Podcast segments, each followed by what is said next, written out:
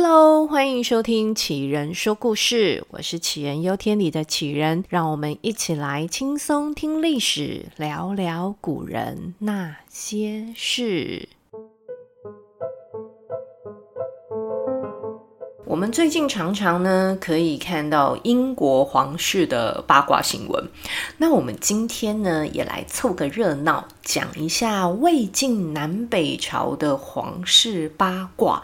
这个时代背景呢，是在魏晋南北朝的北魏，女主角呢就是我们北魏第四任皇帝的老婆冯太后，她的故事。先交代一下北魏这个国家。北魏呢是由鲜卑拓跋氏所建立的。那当时他们的领土大概是落在现在中国山东、河南、甘肃。你在地图上把这几个省连成一线，然后往上推，这些区域以北的，就是当时北魏的国土范围。那有些资料显示啊，鲜卑人是有黄头发、白皮肤，感觉起来。很像是白种人，但实际上鲜卑是由不同人种所组成的，而且大部分他们呃人种的基因呢都是比较偏向靠近现在的蒙古族，所以其实不是西亚那边的白种人。但不管是什么人种啦，从当时汉族的视角来看呢，这一些就统一被称呼为胡人。而在魏晋南北朝时期呢，少数民族跟中原的汉人都已经有了呃生活用品啊、文化啊、婚姻啊等等的大量的交流。就像我们今天的女主角北魏的冯太后，她其实本人是汉人，而且呢，她的家族是五胡十六国时期其中一个国家的皇族，所以她也算是皇亲国戚哦。但是呢，他的国家呢，后来就被北魏给消灭了。那他们部分的皇室成员呢，也在投降之后成为北魏的官员。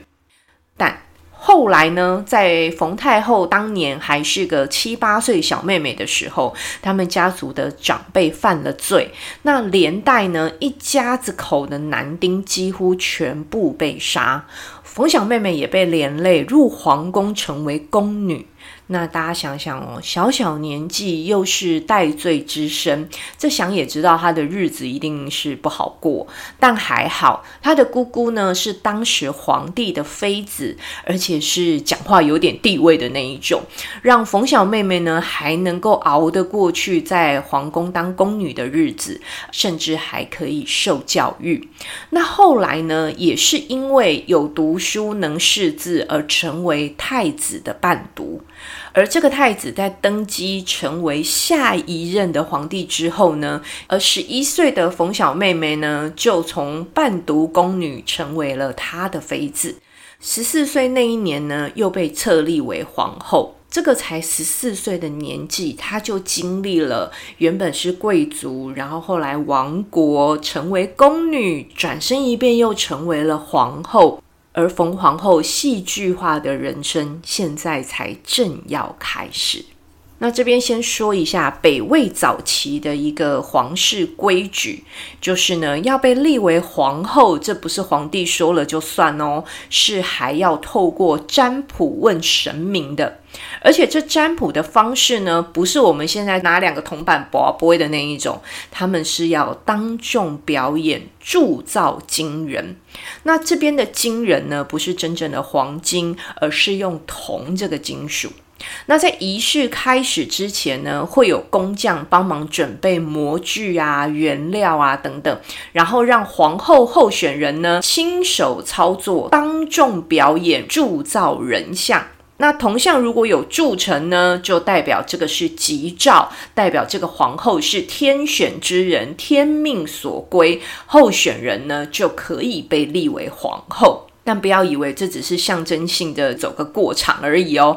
根据记载，是真的有皇帝呢，原本要立他的宠妃为皇后，但就因为呢，这个宠妃呢，不知道是紧张啊，还是没有买通那些工匠哦，这个宠妃就因为铸造铜像不成功，而从此跟后位无缘。所以这铸像是否成功，除了看候选人现场的操作是否足够沉稳之外，那一一些工序也是有很大的影响的，像是什么炉火的温度啦，多一度少一度啦，还是原料的纯度有问题，这些都会是影响成功的关键。所以，我们从这里可以知道，冯皇后肯定在这所有的关节都没有少下功夫，这打点好所有相关的人，才能让自己成功的铸造金人，而坐上皇后的宝座。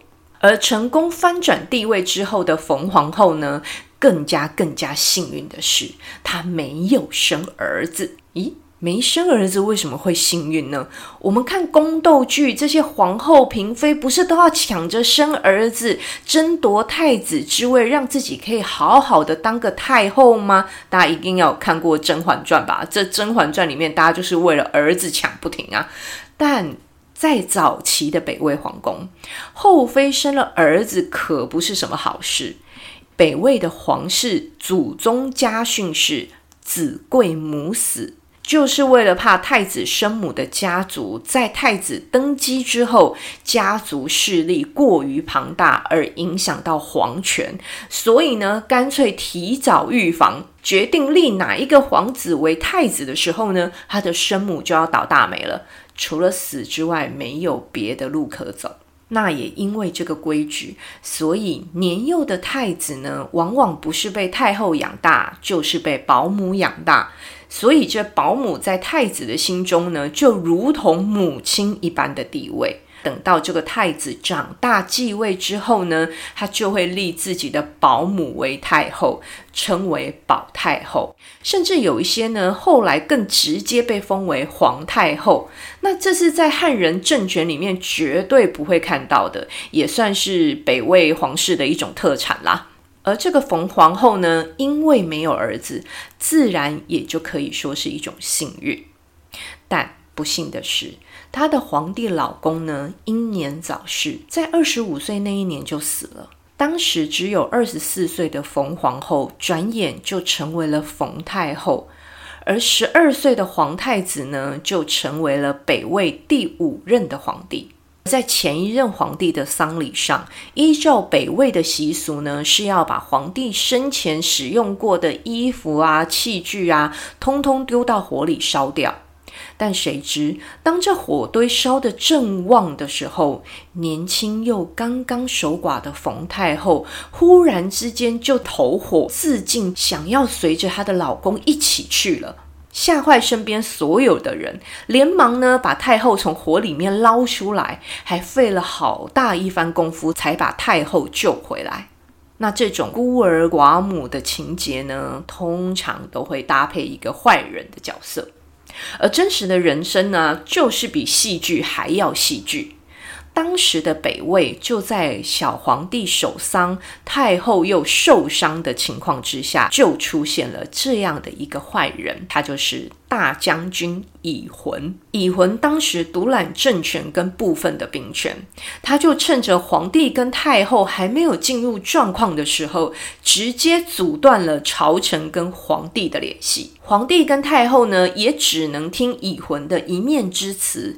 这掌控一切的乙浑呢，在面对不跟他同一阵线的大臣呢，全部除之而后快。随着这乙浑的动作越来越大，越来越赶，这冯太后也意识到事情不对劲了。但这个对政治应该没什么经验的太后，她后续一连串果决的操作，都展现了她的绝佳智慧。这冯太后先是不动声色地收集了乙浑的罪证，在确认乙浑他真的是坏人没错之后呢，冯太后快速下诏，召回几个手上握有兵权的王爷入京，在迅雷不及掩耳的情况之下抓住了乙浑，而且当场就杀了他。冯皇后在快速解决已婚这个乱源之后，没了人独揽朝政，小皇帝也还不够成熟。这下只有冯太后自己当家做主了。没有处理过朝政的冯太后知道，她需要帮手。他先是快速地选定了一批能做事又对北魏皇室忠心耿耿的官员。把他们都放在重要的职位上，稳定局势。但是这大动作的官员任用，也让原本依附着已婚的众多党羽感到慌张惶恐，生怕被太后秋后算账。而在那样的情况之下，冯太后知道牵连的人实在太多了，她下手不能太狠。于是呢，他露了一手笼络人心的操作。先是逐一盘查，而且明白告知，坦白从宽，给这些人一个重新做人的机会。只要自己招供曾经帮助过已婚，做过什么样的坏事而升官，这样就可以保住小命，而且呢，还可以回到原来未升官之前的官职，让他们呢不只能好好的活着，还能够继续工作。这个宽容的举动呢，让当时动荡又正值用人之际的北魏朝廷可以转向稳定，而冯太后也借机培养了自己的班底。这是冯太后第一次的临朝听政，而这次浮在台面上的时间并不长，前后呢大概差不多是八个月左右的时间。而这段时间呢，冯太后的施政重点主要是放在教育上面。他认为教育是培养人才的根本，有了人才，国家才会强盛。于是呢，他在全国各地建立乡学，而这乡学呢，主要在地方上教授的就是汉人的儒学，也有效地推动了北魏后来的汉化。而后来呢，随着小皇帝儿子的出生，冯太后就把政权还给了皇帝，专心帮忙带孙子。诶，这一段哦，我讲起来真的超别扭的。前面呢还一直称呼人家是小皇帝，这转眼间呢，小皇帝都有小孩了。OK，好，我们要习惯，在那个时代的人呢，都是过着高转速的人生，在具备生小孩的生理能力的时候呢，他们就开始生了。既然小皇帝也开始亲政，我们就要给他一个名分了。我们要告诉大家，这个小皇帝呢，就是北魏的献文帝。而献文帝太子的生母，在儿子被立为太子的同一年，就依据子贵母死的老规矩被赐死了。那从此之后呢，冯太后就亲自的养育这个皇太子。那我们故事讲到这边，是不是会觉得冯太后跟北魏献文帝这对母子虽然没有血缘关系，但感情应该还不错才对啊？毕竟前一任皇帝英年早逝，他们孤儿寡母的相依为命，还历经了剿灭已婚、稳定朝局的过程。而且也没有发生什么皇太后霸着政权不给皇帝亲政的这种历史烂剧情，这怎么看都应该是一副母慈子孝的场面才对。这个嘛，也对，也不对。献文帝在他十四岁的时候亲政，再怎么早熟，这个年纪总还是一个嫩嫩的小鲜肉。要面对朝廷那一群至少大他一轮的官员，他还是需要嫡母冯太后在后面支持他。而冯太后呢，在把政权还给皇帝之后，几乎没有在台面上出过声音。但不要忘了，他可是有培养了一批效忠于他的人马。在台面下还是具有一定的政治实力。皇帝还小的时候呢，可能会觉得这样的实力很温暖，但等到他翅膀硬了之后，就觉得这样的实力很碍眼了。人家一般家里的孩子啊，叛逆顶多大概就是顶个嘴、摔个东西。但皇帝叛逆呢，可就不得了了。这个献文帝的叛逆呢，是直接对着冯太后当时的男朋友开刀。诶，对，冯太后当时呢也才二十多岁，而且在北魏鲜卑族的风俗文化里面，可是没有贞节牌坊这种东西的。年轻就守寡的冯太后，在她政权稳定之后呢，开始交起男朋友，这也是不难想象的啦。而且冯太后的男朋友呢，大部分都还是杰出青年哦，是有能力又帅气的那一种。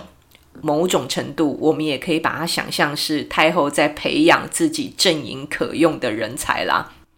所以，献文帝对嫡母的宣战，就从找人诬告她的男朋友贪污开始。